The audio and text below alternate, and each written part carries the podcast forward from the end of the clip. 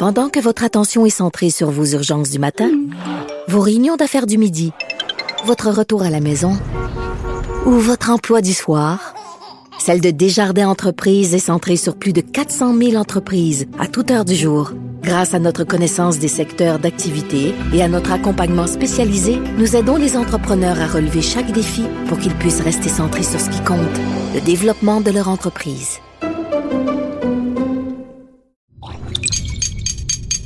Cube Radio.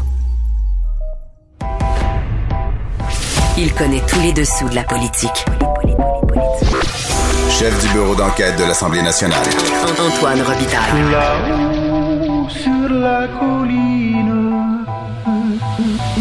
Là-haut sur la colline. Cube Radio. Excellent jeudi à tous. Aujourd'hui à l'émission, la chef de l'opposition officielle, Dominique Anglade, est avec nous pour euh, parler relance de l'économie après la COVID. Elle estime que le gouvernement Legault n'a pas pris note des changements fondamentaux et durables que la pandémie a opérés dans notre économie. À la question faut-il un grand sommet de concertation pour la relance? Elle répond oui, mais avec une obligation de résultat. Mais d'abord, mais d'abord, parlons du cocktail justice, politique et police au Québec. Antoine Robitaille. Il décortique les grands discours pour nous faire comprendre les politiques. Là-haut sur la colline. Au bout du fil, il y a la critique en matière de justice au Parti québécois. Véronique Yvon, bonjour. Oui, bonjour. Vous êtes surprise euh, ce matin de, du départ d'Annick Murphy et ça ressemble un peu au départ de, Robert Lafrenière d'une certaine façon. Oui, bien franchement, on a le sentiment que la coupe est déjà pleine et puis on se dit qu'est-ce qui peut arriver de plus? Et puis ben, cette semaine, euh, il nous arrive euh, l'annonce du départ prématuré de Maître Annick Murphy, qui est la directrice des poursuites criminelles et pénales un an avant la fin de son mandat, annoncé euh, dans un après-midi de campagne euh, présidentielle américaine, euh, qui rappelle, oui, étrangement, le départ de, de M. Lafrenière de l'UPAC qui avait été annoncé le jour des élections québécoises. Puis il y a quelque chose là-dedans qui, qui laisse un, un, goût amer parce que ce sont des gens qui ont des fonctions extrêmement importantes euh, en lien avec nos institutions et le fonctionnement carrément de notre démocratie et qui, selon moi, doivent être imputables et redevables. Donc, quand une telle décision est prise, qui est lourde de conséquences, surtout parce que récemment, il y a eu beaucoup d'événements, dirais, qui ont, suscité des questionnements, que l'on pense au procès Normando qui a avorté euh, à cause de délais déraisonnables, que l'on pense à toute la version de l'histoire de Martin Prudhomme sur sa suspension, où il dit que ça implique un appel avec Mike Murphy qui aurait porté plainte et que là, la ministre Guilbeault ne donne toujours pas sa, version des faits, que là, ce soit la question de son départ. Il me semble que la moindre des choses, c'est de s'expliquer publiquement quand on a une tâche, une fonction aussi importante. Et c'est ça que je trouve extrêmement choquant. C'est toujours silence radio. Vous avez essayé quand même aujourd'hui, vous avez déposé une motion euh, par laquelle l'Assemblée nationale aurait demandé la convocation de Mme Murphy, mais aussi du patron de l'UPAC euh, devant les parlementaires avant le 11 décembre. Puis la motion a été refusée.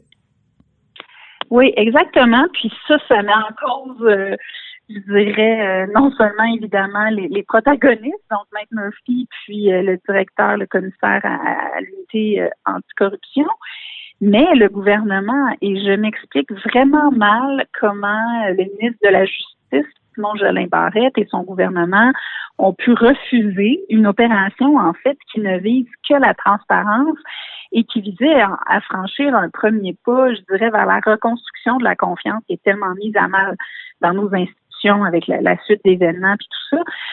Et euh, on avait l'accord de tous les partis et le gouvernement a refusé euh, qu'on puisse les entendre en commission parlementaire. Et euh, je trouve ça très frustrant parce que c'est comme si on, on, refuse un exercice de légitime transparence d'autant plus essentiel selon moi que moi, ça fait depuis le jour 1 euh, du jugement euh, qui a mis fin donc à, la, tout procès Normando que je demande des explications, que je demande une prise de parole, autant de la direction des poursuites criminelles et pénales que de l'UPAC et le ministre de la Justice et la ministre de la Sécurité publique, bien sûr. Et il n'y a personne qui parle. Puis on se dit, mais coudons, est-ce que c'est le gouvernement libéral numéro 2 qui refuse donc de, de, de, rendre des comptes, qui refuse donc de rassurer la population, qui refuse de dire ce qu'il va faire pour euh, trouver des moyens de rebâtir cette confiance-là. Alors, il y a quelque chose là-dedans que je trouve qui est un manque carrément de, de responsabilité des élus, des ministres, qui sont les ultimes responsables de leur ministère et de la bonne gouverne en matière de justice et de sécurité publique, puis ensuite des personnes qui ont cette charge-là. Donc aujourd'hui, l'idée, c'est de dire, nous, les élus, là, on aimerait ça pouvoir entendre ces gens-là qui sont importants. J'ai questionné le ministre aussi sur sa propre, euh, son propre silence, parce que pourquoi il a rien dit, il m'a toujours pas expliqué, puis je trouve pas qu'il a beaucoup rassuré la population. Dans ce il a vraiment pas rassuré la population parce qu'il a dit carrément que sous le gouvernement libéral, on avait mélangé euh, politique, justice et police. Ce qui est, ce qui est vraiment épouvantable, euh, c'est une accusation très grave. Est-ce qu'il y a des preuves de ça? Est-ce que on a, on a une apparence de ça, évidemment. On a une apparence, ça fait des années. Là. Ça, remonte à l'affaire Coretti, puis le, il, il, en a eu plein. Mais euh, qu'il affirme ça comme ça, lui aussi, est-ce qu'il ne devrait pas s'expliquer, démontrer ce qu'il qu'il affirme? Tellement, c'est une affirmation très, très euh, grave et lourde de conséquences. Et donc, on a eu des éléments, on se souvient des, euh, des post-it pour les nominations de juges, on se souvient, oui, des garderies de M. Thomasy, on se souvient d'un paquet d'allégations, mais justement, l'énorme frustration qu'on vit en ce moment au Québec, et une de plus c'est euh, bien sûr l'avortement euh, pour cause de délai déraisonnable procès Normando et ses co-accusés, c'est qu'on semble ne jamais être capable d'aller au fond des choses. Donc, on n'est pas capable au moins, Thomasy, de savoir lui, le Au moins, dans le cas Thomasy que vous avez cité, là, il y a eu euh, accusation formelle, puis reconnaissance de culpabilité, c'est ça. Exactement. Au moins un cas. C'est ça. Et donc, là, quand euh, Simon Jolin Barrette affirme ça à la fin d'une question en chambre, tout bonnement, euh, qu'il y a ces liens-là établis, il n'est pas au conditionnel, euh, il dit donc euh, qu'il y a ça du côté du Parti libéral, ben moi je lui demande, parce que c'est quelque chose de très sérieux et de très important pour la population de connaître cette réalité-là, si lui a eu accès à des informations parce qu'il est membre du gouvernement, parce qu'il est ministre de la Justice, je pense que c'est important qu'il porte plainte, mm. qu'il fasse une, une, démarche auprès auprès de la police pour rapporter ce qu'il sait, qu'il s'explique. Donc, euh, moi, je, je, ne demande que de savoir ce qu'il en est parce que je pense que justement, il y a un grave manque de transparence en ce moment, puis on semble jamais être capable d'aller au fond des choses puis d'avoir le, le, fin mot de, de l'histoire. Donc, lui, s'il y en a des informations, qui est allé nous lancer ça en chambre. Est-ce qu'il nous a lancé ça en chambre juste pour faire un effet de distraction? Parce que bon, il allait refuser la motion, parce qu'il était mal pris, parce qu'il n'y avait rien à dire aux Québécois autant sur l'avortement du procès Normando que sur le départ euh, prématuré de Maître Murphy, euh, comme sa collègue euh, n'est pas capable de rien nous dire sur le fond des choses, sur la suspension de Martin Prudhomme de la SQ depuis maintenant des mois et des mois. Est-ce que c'est juste une pirouette pour essayer de s'en sortir? Ben, je pense pas que tu peux faire des pirouettes en affirmant des choses aussi importantes. Donc, il faut qu'il s'explique, puis il faut qu'il euh, il faut qu'il porte plainte si effectivement il est au fait de liens euh, clairs où il y a eu un mélange des genres et un manque d'indépendance entre la police, la justice et le gouvernement libéral. C'est sûr qu'il y a eu la loi 1. La loi 1 du gouvernement CAQIS de cette législature, ça a été la loi qui a transformer les, les, modes de nomination du DPCP, euh, du patron de la SQ, du patron euh, de l'UPAC. Ça, c'est une chose. Est-ce que pour l'avenir, cette loi-là est, est, suffisante? Est-ce qu'elle va effectivement euh, garantir qu'il n'y ait pas ce type de mélange qu'il y a eu dans le passé? Est-ce que c'est assez, selon vous? Bien, c'est un pas dans la bonne direction. Si vous me demandez si c'est strictement à ça que faisait référence Simon Jolin Barrette, si c'était ça, je veux dire, il pouvait pas faire une affirmation aussi large parce qu'il il l'a pas contextualisé euh, de cette manière-là. Euh, mais je pense que c'est quelque chose que nous, on, demandait depuis longtemps. La CAQ a emboîté le pas, puis je pense que c'est une bonne chose. D'ailleurs, on va on l'a testé pour l'UPAC, puis on va la retester euh, de toute évidence pour la nomination de la, de la prochaine personne qui va occuper le poste de directeur des poursuites criminelles et pénales. Donc, je pense que oui, euh, c'est un bon pas. Moi, je pense que c'est pas dans dans la manière dont nos lois sont faites ou que notre système fonctionne qu'il y a des problèmes. C'est dans l'application des choses, c'est dans le manque d'explication, de transparence. Je vous donne un exemple. Depuis la création du poste de directeur des poursuites criminelles et pénales au milieu des années 2000, il y a comme, on se renvoie constamment la balle. C'est comme si on utilise ça du côté du ministre de la Justice pour ne jamais rendre de compte en matière d'affaires criminelles en disant ah le, le, DPCP est indépendant donc euh, il va rendre des comptes lui-même mais il n'y a rien qui a enlevé la responsabilité ultime au ministre de la Justice il est toujours le procureur général du Québec y compris en matière criminelle donc ça c'est très frustrant il n'y a rien qui a changé avec le nouveau gouvernement à cet égard-là. On n'a toujours pas plus de réduction de compte. Puis par ailleurs, on a quelqu'un maintenant qui devrait être imputable, qui a toute l'indépendance, qui est nommé formellement comme directeur des poursuites criminelles et pénales et qui ne rend pas de compte publiquement, dit que c'est pas son rôle, qu'elle n'a pas besoin de rendre des comptes, ne va pas sur la place publique expliquer euh, des, des, décisions, des comportements, des choix. Encore cette semaine, elle décide de quitter silence radio, on ne sait pas pourquoi, alors qu'il y a une espèce de sentiment en ce moment de, méfiance à travers. Mais c'est ça qui arrive, Véronique Yvon, quand on dépolitise tout. Je me souviens des, élections de 2008, là, où on n'arrêtait pas de dire qu'il fallait dépolitiser, dépolitiser, dépolitiser, mais il y avait la caisse de dépôt, il fallait, ah, c'est, il était indépendant. C'était vraiment, je pense qu'on a peut-être trop dépolitisé. Il n'y a, plus personne de responsable hein, quand on dépolitise, justement. C'est plus nos élus qui ben répondent parce qu'ils disent, ah, il y a quelqu'un qui, qui, est là, une sorte de fusible, qui saute, puis on ne sait pas trop pourquoi. Mais ben, selon moi, c'est une mauvaise compréhension euh, des choses. Et moi, je me bats pour ça depuis des années. Hmm. Je me souviens qu'avec une prédécesseur de M. Jolin Barrette, ben euh, Kathleen Veil, je me souviens, oui. s'était battue pour dire c'est pas parce qu'on a nommé un directeur des poursuites criminelles et pénales que vous êtes plus procureur général en matière criminelle, vous l'êtes toujours. Donc, vous n'avez pas perdu cette fonction-là. Oui, vous n'allez pas dans le quotidien de tous les cas, mais vous êtes imputable, vous êtes toujours la personne première responsable de la justice. C'est le même message que j'ai passé à Simon Jolin Barrette aujourd'hui.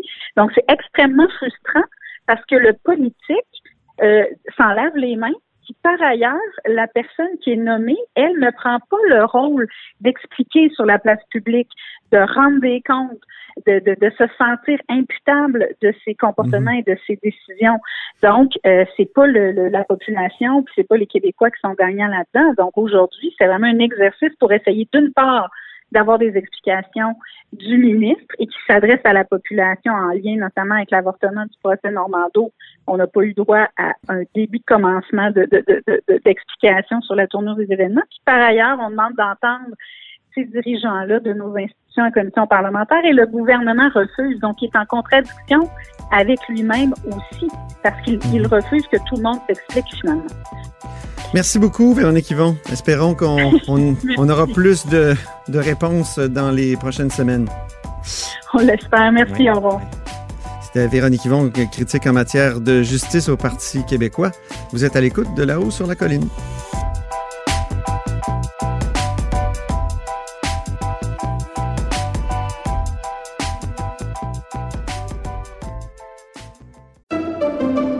Pendant que votre attention est centrée sur vos urgences du matin, vos réunions d'affaires du midi, votre retour à la maison ou votre emploi du soir, celle de Desjardins Entreprises est centrée sur plus de 400 000 entreprises à toute heure du jour. Grâce à notre connaissance des secteurs d'activité et à notre accompagnement spécialisé, nous aidons les entrepreneurs à relever chaque défi pour qu'ils puissent rester centrés sur ce qui compte, le développement de leur entreprise.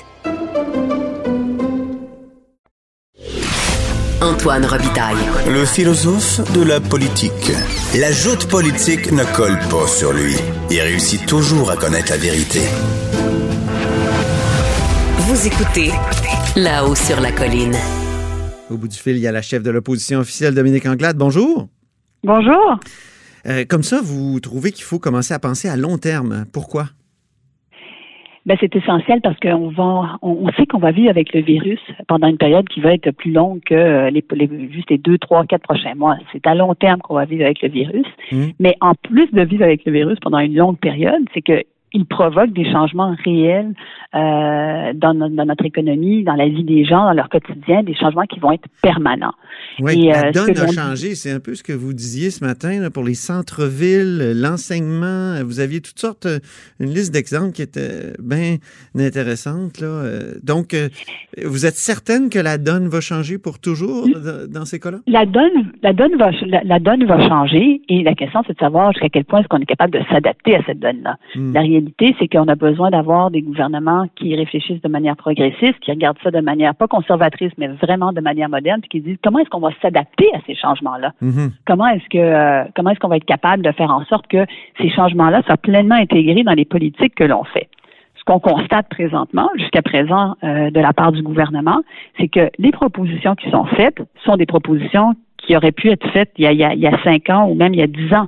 On revient un peu avec ce qui a été fait par le passé très bien, mais comment est-ce que, euh, quand on regarde des changements profonds qui sont en train d'arriver euh, au niveau, euh, au niveau économique, au niveau social, au niveau des inégalités, il va falloir que les plans prennent en considération ce changement-là, puis qu'on bâtisse pour les dix prochaines années. Oui, ça, vous le dites, mais ce matin, j'ai essayé de savoir ce que vous vouliez changer, par exemple, dans les centres-villes. Comment, comment on s'adapte à l'ère de la COVID là, dans les centres-villes? Parce qu'on sait que de plus en plus, les gens vont faire du télétravail, tout ben ça. mais, ben, vous ne m'avez pas donné vraiment de, raison. Vous avez renvoyé au gouvernement. Donc, j'aimerais ça savoir, vous, avez-vous une idée là-dessus ou vous dites simplement que c'est une volonté de penser plus à long terme? Avez-vous une idée? Ben, toute la question, toute la question du télétravail doit être pensée en fonction de ça.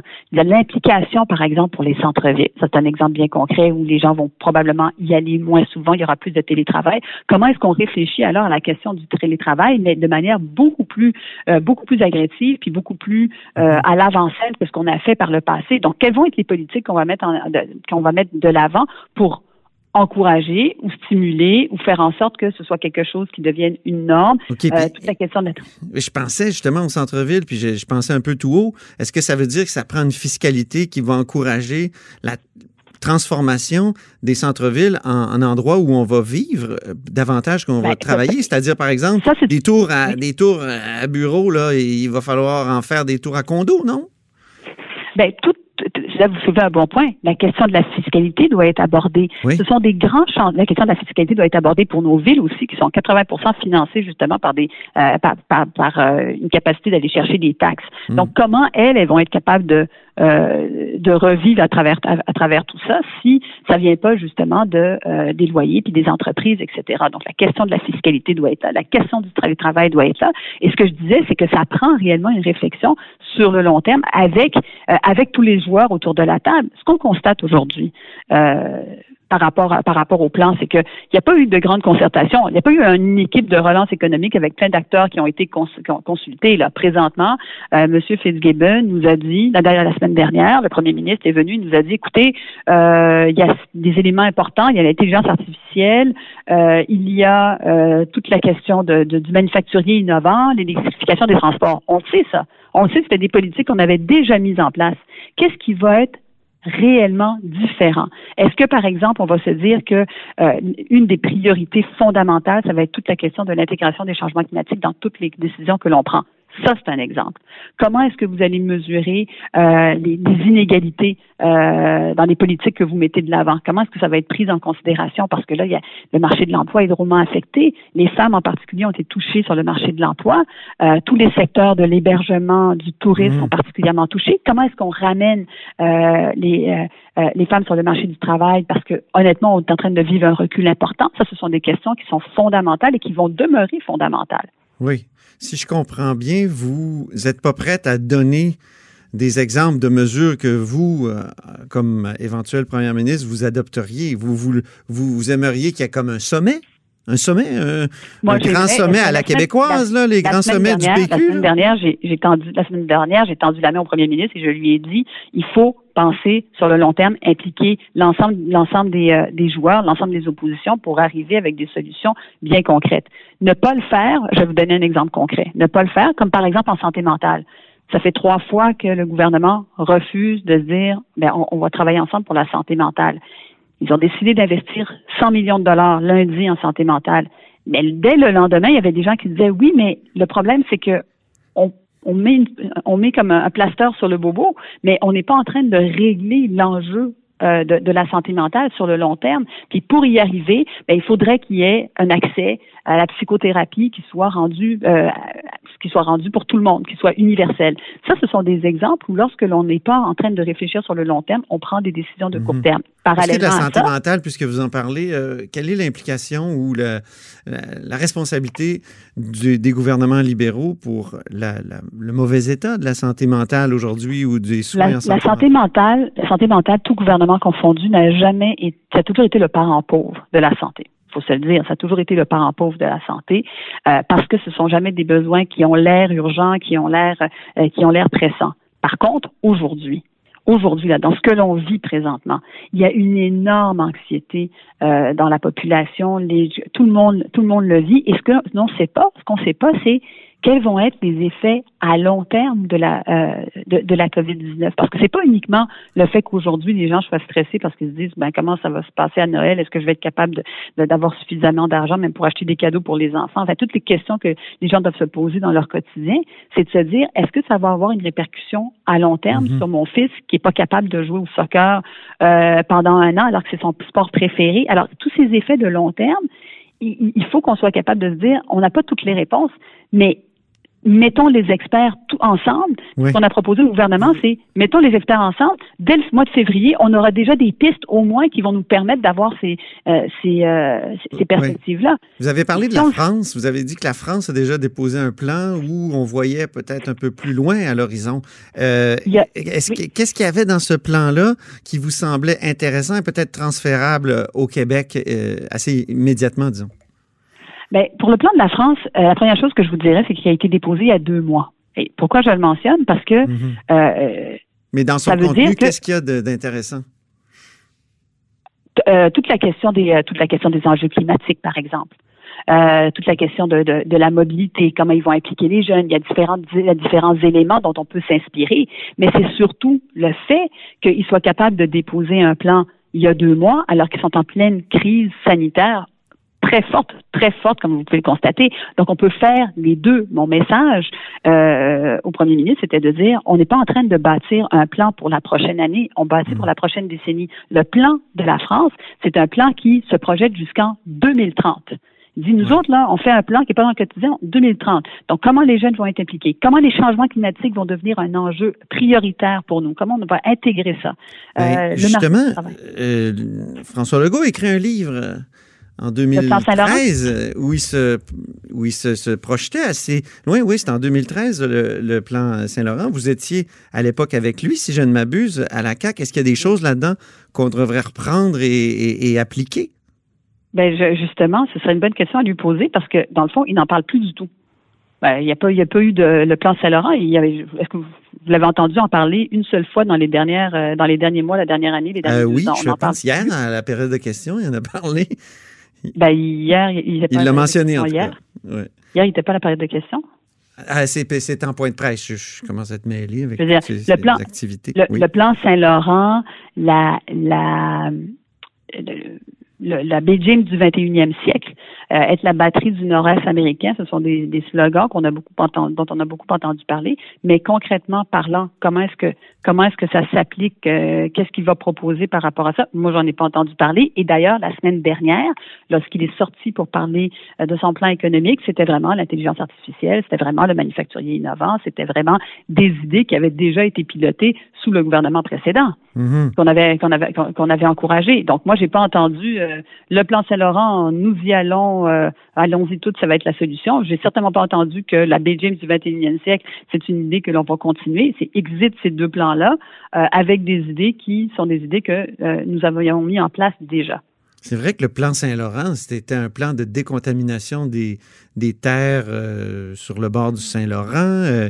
c'était quoi? C'était beaucoup la recherche universitaire, faire des vallées à la, à, la, à, la, californienne un peu. C'est vrai ben, qu'on ne l'entend pas beaucoup parler de ça. Hein? Non, ben la réalité, c'est que l'innovation se produit présentement sur nos euh, sur nos campus, euh, sur nos campus universitaires. Il y a eu toute une stratégie ouais, Il n'y a plus personne sur nos campus, Madame Anglade, quand même. Pardon? J'ai dit il n'y a plus personne sur nos campus. Non, non, mais c'est ça, mais la réalité, c'est que toutes ces questions d'innovation Ouais. euh, se font sur nos campus universitaires. Maintenant, évidemment, vous soulevez le bon point. C'est Mm. exactement le, le point. euh, comment est-ce qu'on est capable de poursuivre ces innovations dans le contexte actuel? Les laboratoires peuvent euh, jusqu'à un certain point fonctionner, mais il n'y a pas juste des laboratoires. Euh, dans les domaines technologiques, les gens peuvent travailler de chez eux souvent, euh, mais il n'y a pas juste le domaine des technologies. Ouais. Donc, tout ça doit être mis, tout ça, dans le plan qu'on va proposer, c'est oui, il faut régler des histoires de court terme Mhm. demain matin, mais aussi être capable de se projeter et dire qu'est-ce qui va être complètement transformé. Là, Et quand on a posé la question Ouais. au ministre de l'Économie hier, elle dit écoutez, écoutez, on va avoir un super plan, mais les fondamentaux ne changent pas. Les fondamentaux ne changent pas. Il va falloir qu'on continue à Ça, vous n'êtes pas exporter. d'accord avec ça, oui. Ben non, je pense pas que les fondamentaux changent pas. Je pense Mais êtes-vous d'accord avec un sommet? Est-ce qu'il pourrait y avoir un sommet à la Lucien Bouchard, là, un grand sommet pour euh, Ah, ben, l'après-COVID? Oui, euh, oui, mais pas dans un pas dans une perspective parce que parfois on dit ah des sommets puis ça donne rien puis c'est pas efficace puis c'est sur tu sais on, on fait beaucoup de blabla mais on réfléchit on on on n'atterrit pas quelque chose de très concret qui implique Ben, celui de Bouchard avait été concret. et C'était Oui, vraiment le déficit Vous avez zéro. raison, mais il y en a d'autres où on peut dire qu'il a été on fait des sommets. Oui, celui de Jean Charest était vraiment fumeux. Si vous vous me permettez, là. commenter. Moi, je me souviens, j'ai couvert ça, là. mais- C'était le sommet des générations, un truc de même, euh, 2005, Ben, ben, le 2004, sommet, il y en a 2005. eu. Mais mon, mon point là-dedans, c'est de dire de manière concrète, qu'est-ce qui va découler d'un sommet? Qu'est-ce Ouais. qui va découler? Bon. Euh, et, mais, mais, je vous dirais un autre élément qui est important. C'est que il faut qu'on amène la population avec nous là-dedans. Il faut que, c'est pas juste de dire voici ce qui va se passer, c'est que la population doit être amenée là-dedans. On vit des moments qui sont difficiles, on vit des moments qui sont importants. C'est pour ça que de voir que tout le monde se rassemble autour de projets, euh, ça, je pense que c'est beaucoup plus porteur. Et la santé mentale en est un exemple, mais il y en aura, il y en a plusieurs autres, notamment sur le, sur le développement économique. J'ai des petites questions concrètes, deux questions concrètes sur des entreprises là, qui vivent des, des transformations importantes. Je pense à Bioca. Euh, on a appris euh, qu'elle était vendue à des Américains. La PDG, Mme Chevalier, a déclaré que c'était une bonne chose pour l'entreprise. Êtes-vous d'accord? Ben, pour l'entreprise, euh, s'ils font, ben, on n'est jamais content de voir qu'une entreprise québécoise quitte aux mains d'étrangers. On ne peut pas, peut peut se réjouir de ça. Ben, vous- Euh, Rona, ben- vous aviez Ben, dit c'était ben, une bonne non, affaire. mais, mais parlons-en, parlons-en. Ouais. On ne peut, pas- se réjouir de ça. Est-ce que dans ce, dans ce cas-là, il va être capable de faire des ententes euh, avec des entreprises, puis il va être capable de grossir, puis il va pouvoir créer des emplois ici au Québec, etc. Il faut toujours regarder sous l'angle de, de l'emploi aussi, puis de ce que l'on conserve au Québec. Est-ce qu'il peut avoir des avantages? Peut-être. Peut pas se, on peut pas se réjouir de ça. La bonne nouvelle, c'est qu'en général, c'est qu'en général, euh, nos entreprises sont quand même des entreprises qui arrivent à acquérir euh, à, à l'international. Lyon maintenant, qui fait des autobus là, euh, et des camions électriques. Et ils veulent possiblement construire leur usine de batterie aux États-Unis. À moins que le financement vienne d'ici, qu'est-ce que vous feriez, vous? Est-ce que Moi, on sait que vous allongeriez, vous, vous avez allongé pas mal de millions dans le temps, même la vérificatrice générale vous l'avait euh, reproché. Euh, est-ce que En fait, vous ce que la vérificatrice générale disait, c'est qu'on n'était pas allé dans les programmes normés, puis qu'on Ouais. était sorti des programmes normés euh, sur des Ah. questions d'innovation. Puis là-dessus, moi, je n'ai aucun problème à ce que les gens sortent des programmes normés pour encourager l'innovation. La vous question persistez et poser- signez? Ah oui, je persiste et je signe. Et Ça, donc, avec Lyon, est-ce qu'on ferait ça? Est-ce que vous feriez ça? Ben, je- euh, alors la question qui se pose, c'est est-ce que c'est euh, quelque chose d'innovant, puis est-ce que c'est quelque chose qui nous amène dans la lutte au changement climatique? La réponse à ça, c'est que c'est oui. Donc, on allonge des millions. Donc, ben, c'est pas nécessairement allonger des millions, c'est de trouver de quelle manière on est capable de, de construire parce que ça rencontre nos objectifs. Mhm. Les- la, la- la- la lutte au changement climatique, c'est pas quelque chose qui est trivial, puis c'est pas quelque chose qui devrait relever d'un ministre de l'environnement. La lutte au changement climatique, ça touche absolument tous les ministères. Puis tant et aussi longtemps qu'on verra la lutte au changement climatique et l'environnement comme étant juste sous un ministre de l'environnement qui décide autour d'une table avec euh, 28 autres personnes, là, on ne Mm. prendra pas pleinement conscience de ce que ça signifie. Alors, si le Québec veut se positionner de manière forte, ça pourrait définitivement faire partie d'une- stratégie. Dernière Là, vous question. dites- Rapide sur les États-Unis. Euh, J'ai vu que vous aviez manifesté votre joie euh, devant l'avance de M. Biden euh, sur Twitter. Est-ce que vous feriez Ah, la ah, même ah, chose? ben, on espère qu'elle va se poursuivre hein, parce qu'on est, Ben on, oui. est, euh, on, on- on Vous- attend. euh, Mais feriez-vous la même euh, chose comme première ministre du Québec? C'est-à-dire exprimer euh, ouvertement votre préférence? Ben, ça s'est déjà fait. Philippe Couillard l'avait fait justement euh, dans, dans, des élections. Il s'était déjà exprimé par rapport euh, par rapport aux démocrates. Dans ce cas-ci, honnêtement, dans ce cas-ci, je pense que je le que je le ferais parce que on a vu ce que ça a donné. La réalité, c'est que l'administration Trump n'a pas servi les intérêts du Québec. Aucunement servi les intérêts du Québec. On a eu des, des, euh, des tarifs imposés sur l'aluminium, sur l'acier, sur le bois d'œuvre, sur les avions. Écoute, il n'y a, y a, rien qu'ils n'ont pas essayé. Là. On a mis nos meilleurs avocats pour aller défendre les intérêts du Québec. Mais euh, Christine Saint-Pierre me disait hier, attention, les démocrates aussi sont protectionnistes. Et moi, je lui rappelais, elle, était d'accord qu'Obama avait dit il faut renégocier l'ALENA, même Hillary Clinton. Donc, ils sont ah protectionnistes aussi, là, les démocrates. Oui, alors, vous avez raison de le mentionner, mais est-ce qu'il y a un gouvernement qui en a fait autant contre, euh, contre nos intérêts en une si courte période? Je vous mets au défi d'en trouver un, parce que là, honnêtement, on a été frappé de plein fouet à plein de niveaux, euh, et même quand ça desservait les intérêts américains, ils prenaient ça, aucunement ça en considération. Donc, euh, je, je, je, pense pas, euh, moi, je pense pas du tout que les intérêts du Québec aient été, aient été servis, desservis par, par l'administration Trump. Merci beaucoup, Dominique Anglade. C'est moi qui vous remercie. Chef du Parti libéral et évidemment chef de l'opposition officielle. Et c'est tout pour nous à la haut sur la colline pour aujourd'hui. N'hésitez surtout pas à partager vos segments préférés sur vos réseaux et revenez-nous demain, vendredi.